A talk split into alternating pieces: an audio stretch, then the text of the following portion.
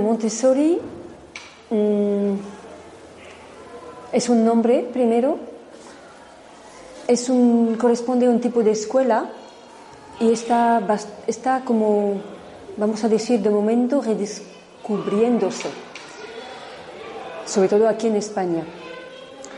Eh, María Montessori era italiana y nació en 1870, murió en 1952.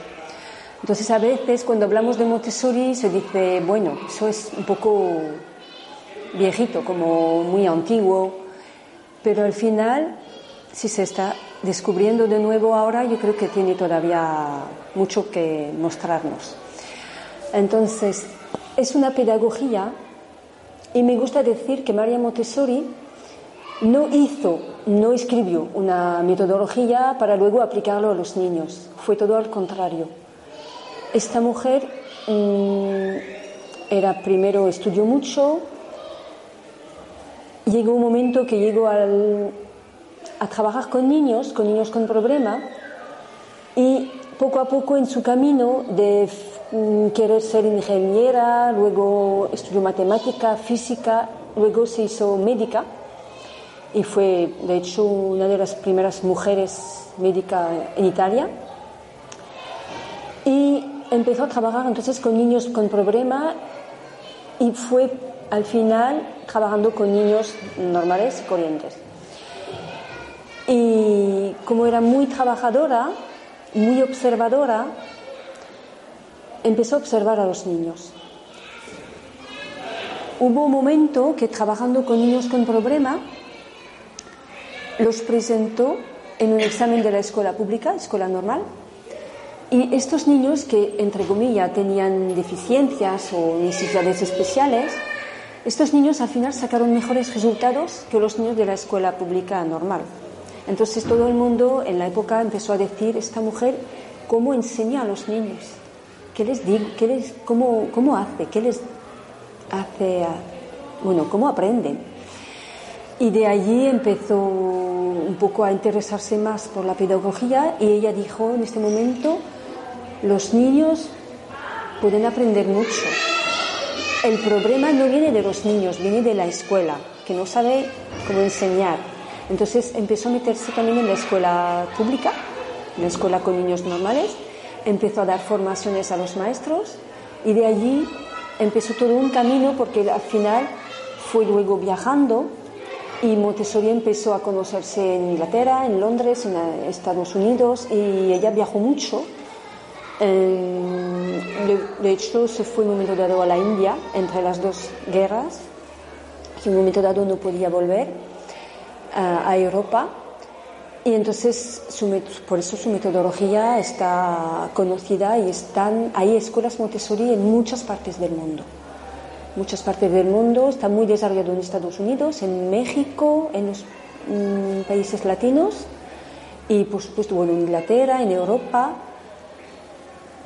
el problema muchas veces es la formación y ahora, por ejemplo, en España se está, ha llegado desde algunos años la formación y ya por fin podemos tener formación para ser guías Montessori, para poder trabajar con esta metodología en escuelas que al final llevan este nombre también, escuelas Montessori.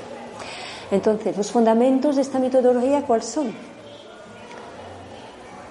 Básicamente el respeto del niño el respeto por su personalidad, por todos los aspectos de su ser, que sea lo físico, lo emocional, lo espiritual, lo intelectual.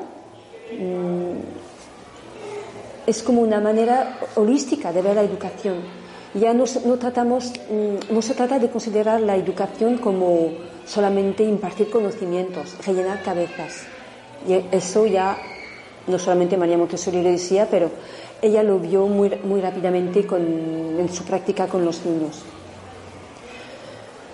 Cuando empezó la, primera casa de niños, porque hubo un momento que la llamaron, cuando empezaron a desarrollar sus trabajos, la llamaron en un barrio de Roma, barrio San Lorenzo de Roma, para hacer algo con los niños en un proyecto que era más, más global de mm, una como reforma social, de construcción de viviendas más sanas para las familias, y intentar hacer algo con los niños. Y la llamaron a ella. Y fue así como montó la primera casa de los niños, porque eran, bueno, muchos niños a la época, quizás había 50, 60, en estas primeras casas de niños. Y es allí donde ella descubrió un poco como su metodología, porque al final fue descubriendo, por eso yo decía antes, no ha escrito su metodología y luego para aplicarla, ella ha observado a los niños y luego a partir de allí ha notado, ha notado todo lo que observaba. Y un momento dado dice que ha descubierto un niño nuevo. Nuevo en el sentido de, como ella era médica además, conocía mucho mm, un poco las características de cada etapa de desarrollo del niño. Entonces, a partir de allí, lo que ella sobre todo quería fomentar era el desarrollo integral de este niño y por sus propias experiencias. Entonces, ella pone muy en evidencia, por ejemplo, la primera etapa de los chiquititos, de 0 a 6 años, habla ella de la mente absorbente. De hecho, es el título de uno de sus libros lo más importante y ella nos explica muy bien cómo este niño chiquitito absorbe todo del ambiente, absorbe todo. Por eso es tan importante el ambiente, el entorno que le vamos a ofrecer. Eh, ella nos habla también de los periodos sensibles del niño. el niño tiene periodos sensibles, es decir, un, momentos en esta etapa de 3 a 6 donde el niño está especialmente sensible a un aspecto, por ejemplo, perdo sensible del lenguaje, perdo sensible de los refinamiento y desarrollo de los sentidos, periodo sensible del orden y periodo sensible también del movimiento y toda la coordinación física. Entonces, cuando sabemos eso, y nos decía, el niño tiene que actuar por sí mismo, así va a aprender. Entonces toda su metodología se basa en ofrecer al niño un ambiente que permita esta experiencia propia. Ambientes preparados, es decir, un ambiente que va a permitir al niño hacer cosas con sus manos. Ahora, todo lo que ella ha observado, las, actividades que propone para los niños, en, por ejemplo, en la etapa de cero, bueno, quizás chiquitito, chiquitito no tanto, pero mm, sobre todo a partir de dos años y medio, tres años hasta los seis años, ofrecemos al niño muchas experiencias con materiales específicos donde van a trabajar todos sus sentidos. Hay cosas materiales donde el niño va a trabajar a nivel visual, ahí se va a trabajar los cinco sentidos, el olfato, eh, mm, el, oído, la vista, el gusto y todo lo que es táctil también. Ahora está reconocido en neurociencia que el cerebro está en la mano.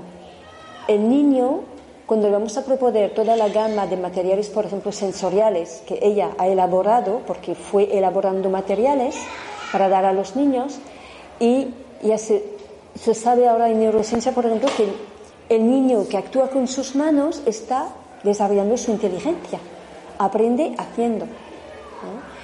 Se presenta, por ejemplo, con niños chiquititos también muchas actividades de la vida cotidiana, que ella llama vida práctica. Vida práctica es aprender a, vestirse solo, mm, todo está enfocado hacia la autonomía del niño. De hecho, la frase típica de esta primera etapa es, enséñame a ser yo solo. Entonces, autonomía, confianza total en las posibilidades del niño, por supuesto, el niño no va a hacer de repente de un día a la mañana las cosas como, bueno, perfectamente, pero va aprendiendo y tiene derecho al error. Eso es una cosa completamente, un elemento del proceso de aprendizaje.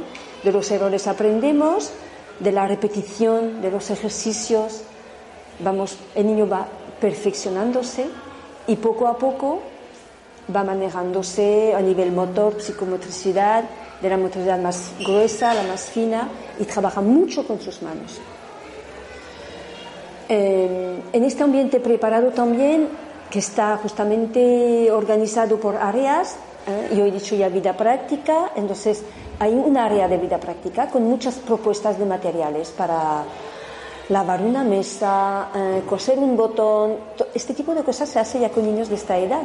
Verter semillas, verter agua, manejan cosas, materiales de verdad además, manejan jaritas de cerámica, de cristal, se ven en los ambientes y confiamos porque el material mismo, como es de verdad, obliga al niño también a cuidar.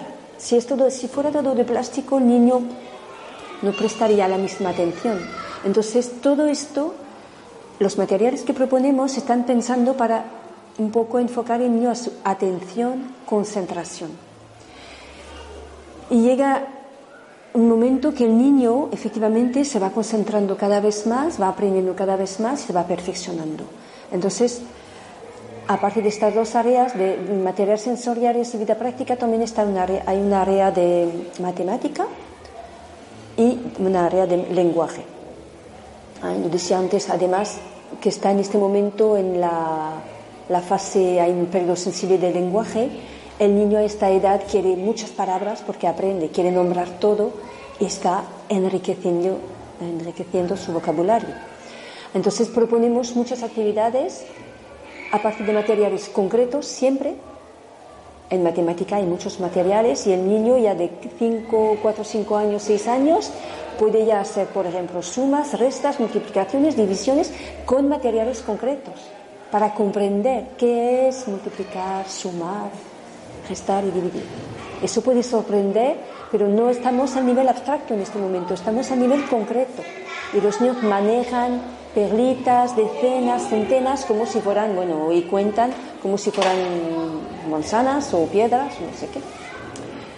Entonces, por eso se dice también que en Montessori aprenden a, a leer, a escribir y a contar bastante temprano, a partir de lo concreto.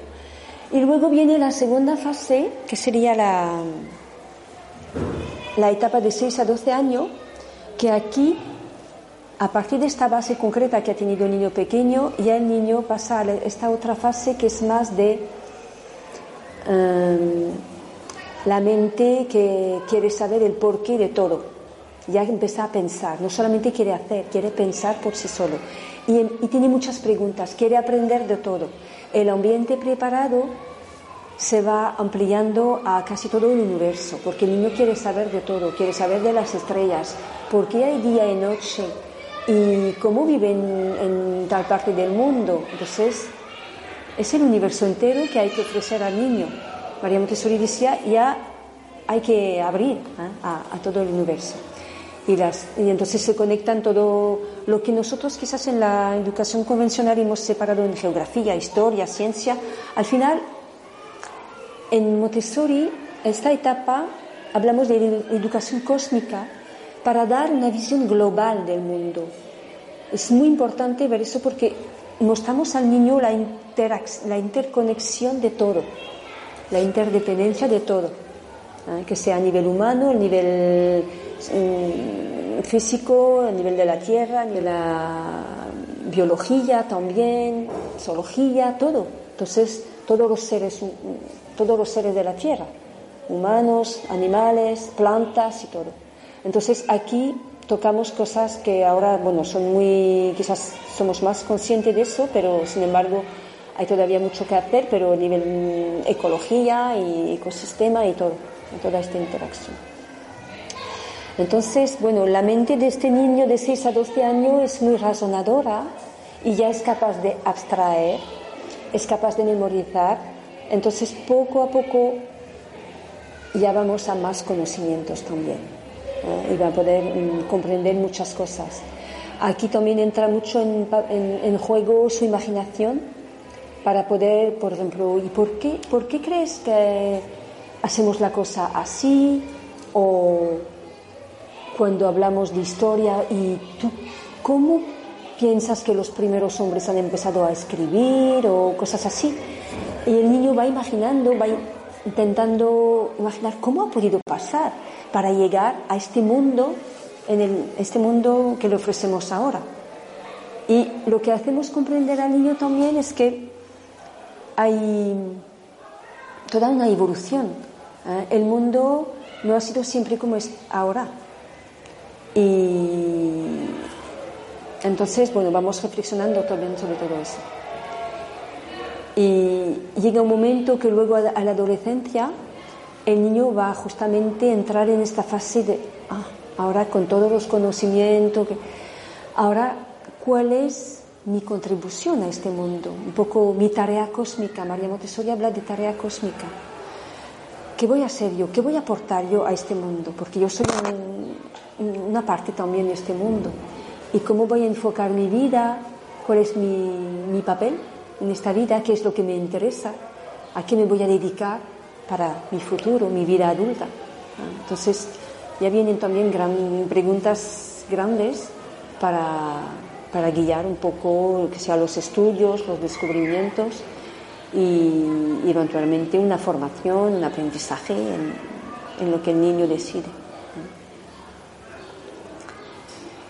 En cada una de estas etapas, por supuesto, está el respecto y siempre cada ambiente justamente es diferente porque el ambiente de niños Em, para explicar quizás más, mm, con más detalle los ambientes, ofrecemos primero el ambiente, bueno, el primer ambiente es el ambiente de casa con los padres, entonces eh, ya se puede aplicar mucho eso en casa, por supuesto. Muchas veces a los padres justamente explicamos eso para cuando vienen en, en, una escuela de este tipo, pero también si no tienen la oportunidad de ir en una escuela de este tipo, si quieren tener un poco esta actitud, porque al final Montessori no es solamente, no es un método, es una, una actitud frente a la vida, a la vida del niño que está en pleno desarrollo. Entonces, ¿cómo acogemos mm, cualquier momento de la vida, cualquier descubrimiento que hace este niño y cómo le permitimos experimentar? Y en los ambientes Montessori, eh, el primer ambiente, eh, después de casa, está el primer ambiente que llamamos comunidad infantil, que son los chiquititos a partir de 18 meses hasta 3 años. Entonces, les ofrecemos un ambiente que corresponde a esta etapa. Es decir, que pueden moverse siempre, eh, pueden tener materiales a su alcance, siempre todo está al alcance de los niños y se manejan en este ambiente de manera libremente y los poco a poco los mm, materiales hacen que los niños se van, bueno, van manejando sus manos y, y, van como poco a poco concentrándose en observar y descubrir lo que, lo que tienen en sus manos. Eh, luego está lo que llamamos casa de niños, que sería el, mm, el ambiente siguiente que acoge a niños de 3 a 6 años y luego está la, la, etapa de, de, 6 a 12, que corresponde, en Montessori lo llamamos taller, que corresponde a la fase de, bueno, la escuela primaria, que solemos conocer con primaria. Luego, a partir de 12 años, lo que se dice en Montessori es, mm, hablamos de granja, granja escuela, escuela granja, donde el niño va a poner en práctica lo que ha aprendido, pero también va a tener eh, vivencias realmente de poner en práctica que sea fabricar cosas o cuidar animales, hacer un huerto. Y, y claro, hacer cosas también, hacer cosas pero de verdad, de verdad. María Montessori dice mucho en sus escritos, el niño necesita dignidad. dignidad. Entonces, todo lo que le vamos a ofrecer, que sea, como yo decía, materiales de verdad, no todo de plástico, cosas que se pueden romper, porque confiamos que el niño lo va a cuidar. incluso, bueno, entonces cuando el niño va a hacer cosas, va a hacer cosas de verdad.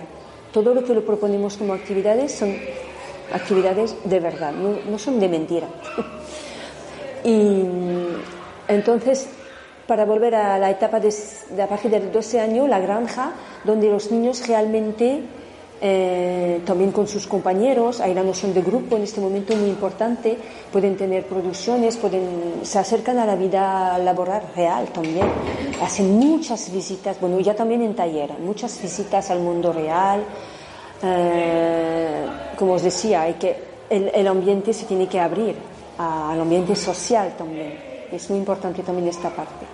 Y si realmente el niño atraviesa todas estas etapas con ambientes preparados, eh, habiendo mm, podido desarrollar todo su potencial, porque al final se trata de eso, de permitir que el niño vaya desarrollando todos, eh, todas las potencialidades que tiene en, sí mismo.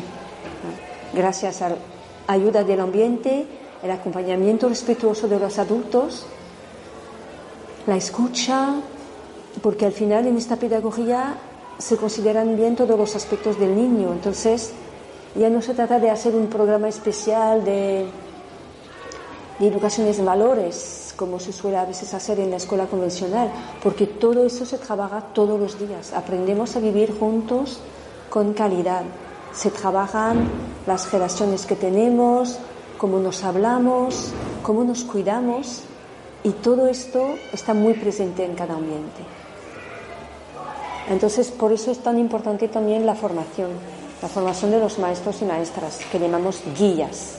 Guías porque guían al niño, pero no el protagonista en un ambiente Montessori no es la maestra, no es el adulto, es el, es el niño.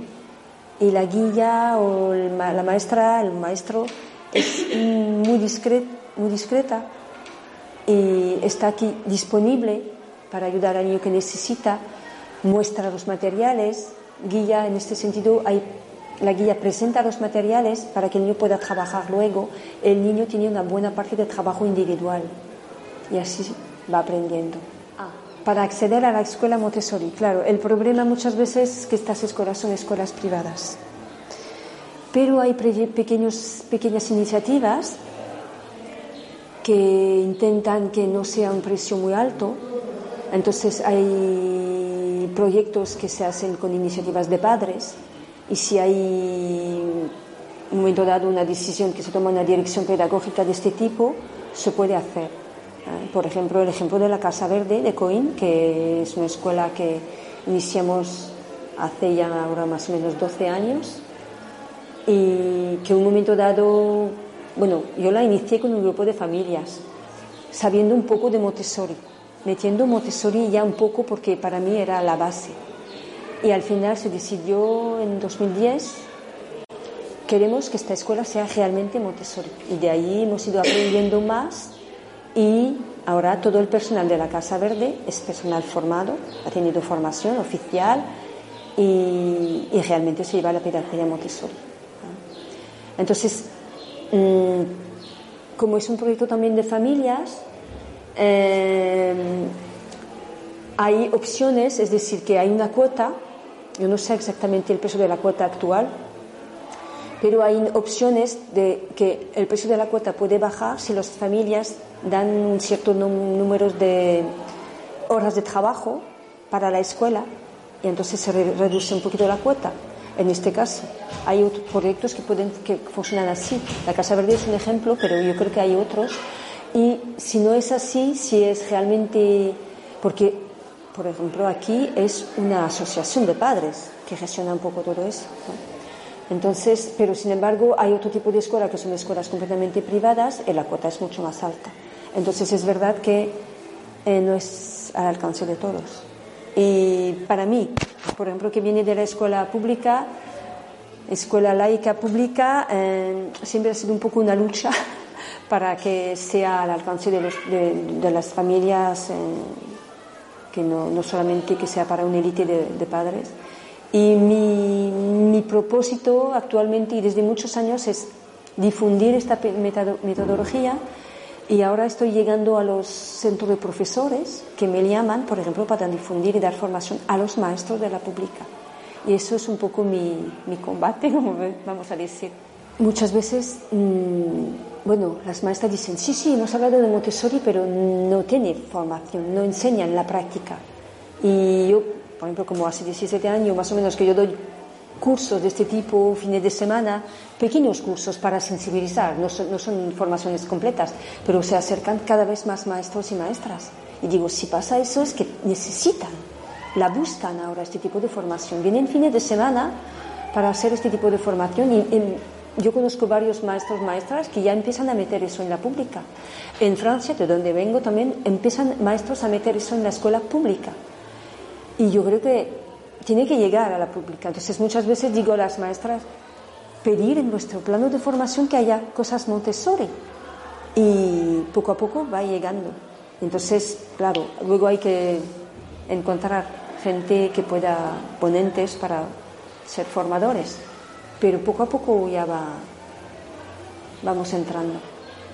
La integración no suele tomar, bueno, no suele haber problema, pero bueno, la escuela Montessori puede ir más, pero aquí de momento, por ejemplo, en España las escuelas Montessori que han empezado, la Casa Verde hemos empezado, por ejemplo, con niños pequeños, pero luego han ido creciendo. Entonces aquí está la primaria también, hasta 12 años.